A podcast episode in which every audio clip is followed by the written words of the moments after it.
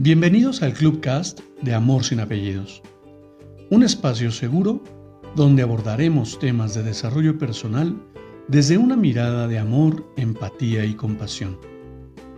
Conoce mi concepto de amor sin apellidos y brinda amor sin expectativas. Disfruta nuestro contenido. Soy tu servidor, José Báez. Gracias.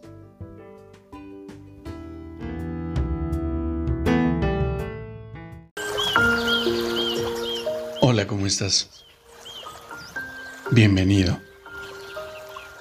Quiero compartirte un cuento más del libro Cuentos para amarte mejor.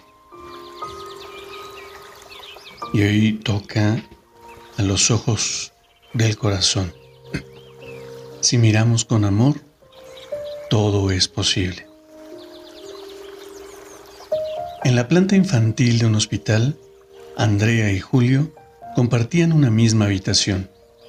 El niño se estaba curando de una enfermedad pulmonar.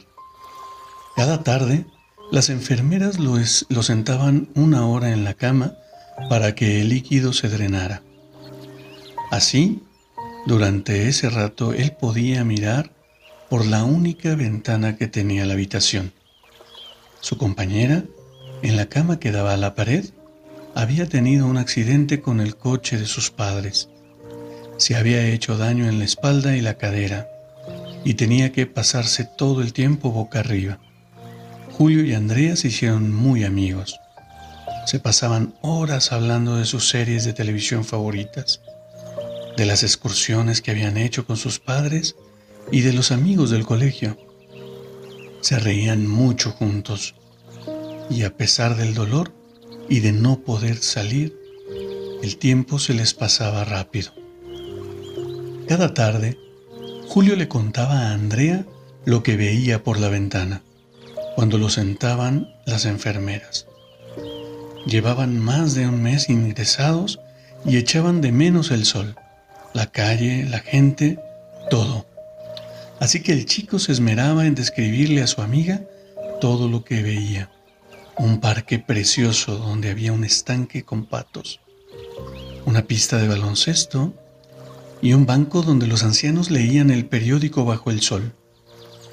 Cuando salgamos de aquí, quedaremos un día en ese parque para jugar un partido de baloncesto, le dijo un sábado a Andrea desde su cama junto a la pared. Eso está hecho, contestó Julio. Cuando ya hacía dos meses que eran amigos, Julio recibió el alta. Estaba curado. Andrea se alegró por él pero también sintió pena. Ahora se quedaría sola en aquella habitación y aún tendría que estar unas cuantas semanas más quieta en aquella cama. Su amigo le regaló su libro favorito antes de irse y le prometió esperarla para ir juntos al parque, como habían quedado. A Andrea se le escapó una lágrima. Sin la compañía de Julio, las semanas que le faltaban se le harían eternas. Pidió a la enfermera que la pusiera cerca de la ventana. Así por lo menos podría ver los árboles, los patos y los chicos jugando al baloncesto. Al cabo de un par de días, la movieron a la cama que había ocupado su amigo. Aprovechando además que podía incorporarse un poco, llevaba un mes inmovilizada y solo había visto el techo. Cuando pudo mirar por sí misma a través de la ventana, se llevó una, enorme decepción. No había parque alguno, ni árboles, ni niños jugando. Solo se veía el muro blanco de otro edificio del hospital. ¿Cuándo han levantado ese muro? ¿Por qué? preguntó Andrea muy triste a la enfermera. Siempre ha estado ahí desde que construyeron el hospital. Eso es imposible. Esta ventana daba a un parque con un estanque. Cada tarde Julio me contaba los, los perros que paseaban, si veía niños o solo perdón, personas mayores, de qué color estaban las hojas. La enfermera suspiró antes de responder. Julio inventaba cada tarde ese parque para ti. para que fueras un poquito más feliz. Andrea dejó escapar una lágrima. Ahora se sentía afortunada, atrapada en aquel lugar, en medio del dolor, había hecho el mejor amigo del mundo.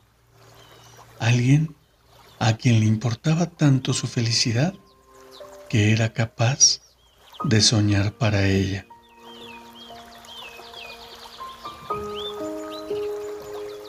El autor nos comparte una breve reflexión de esta historia. ¿Cuál es el secreto de la felicidad? François Lelord escribió hace 10 años el libro El viaje de Héctor, en el que cuenta la aventura de un psicoterapeuta que no es feliz ni logra ser felices a sus pacientes, por lo que emprende una aventura para descubrir cómo conseguirlo. Tras muchos encuentros y conversaciones, Héctor hace descubrimientos que le enseñan que la felicidad vive en el presente, no nos espera en ningún lugar del futuro. No depende de ser más rico o más importante. Es sentirse útil. Es hacer felices a los demás. Este relato inspirado en una historia anónima destaca estos dos últimos puntos. Julio se siente útil inventando el parque para su amiga. Hacerla feliz a ella le procura felicidad también a él y le ayuda a recuperarse. Por lo tanto, hacer felices a los demás es un juego en el que todos ganamos. Y mira, y mira que esta historia yo la conocía en donde el protagonista que inventaba el parque y la historia había quedado ciego y no había forma de que pudiera describir absolutamente nada, pero por supuesto que coinciden en el muro frente a la ventana. Y qué interesante es poder soñar, poder inventarte esta historia de alegría, para tu vida.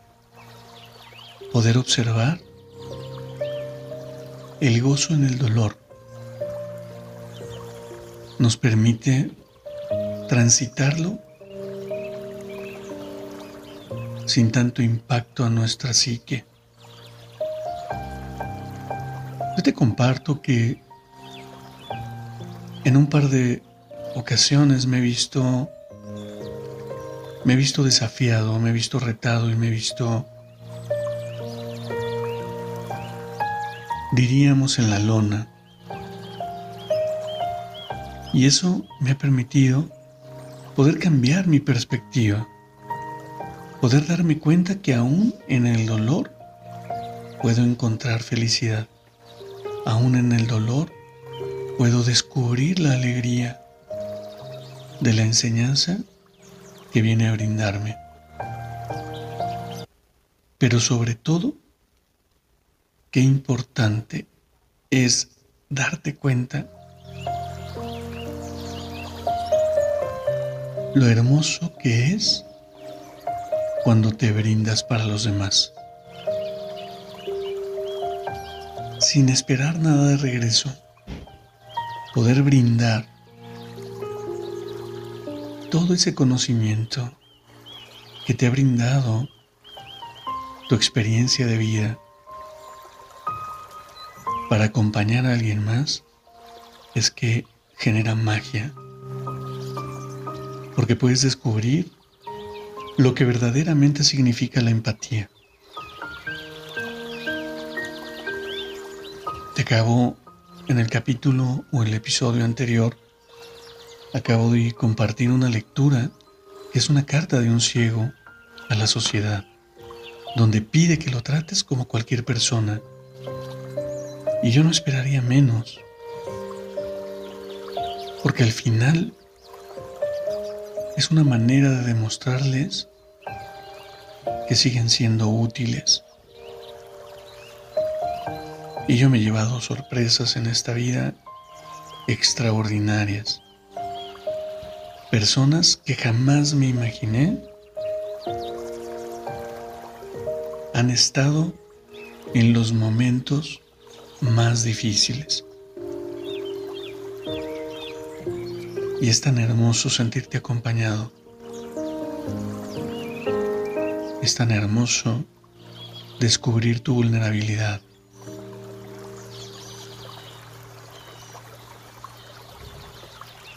Y que el detalle más mínimo te brinde esa alegría, ese bienestar, esa calma, esa paz. Es maravilloso.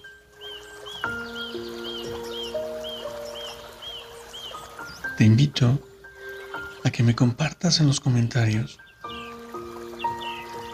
qué es lo que te deja esta historia.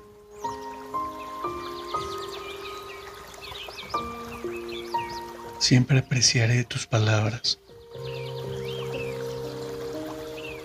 Te abrazo con amor en la distancia y me despido como siempre lo hago. Brinda amor sin expectativas. Crea magia en tu entorno y hagamos de este mundo un mejor lugar para vivir. Hasta pronto.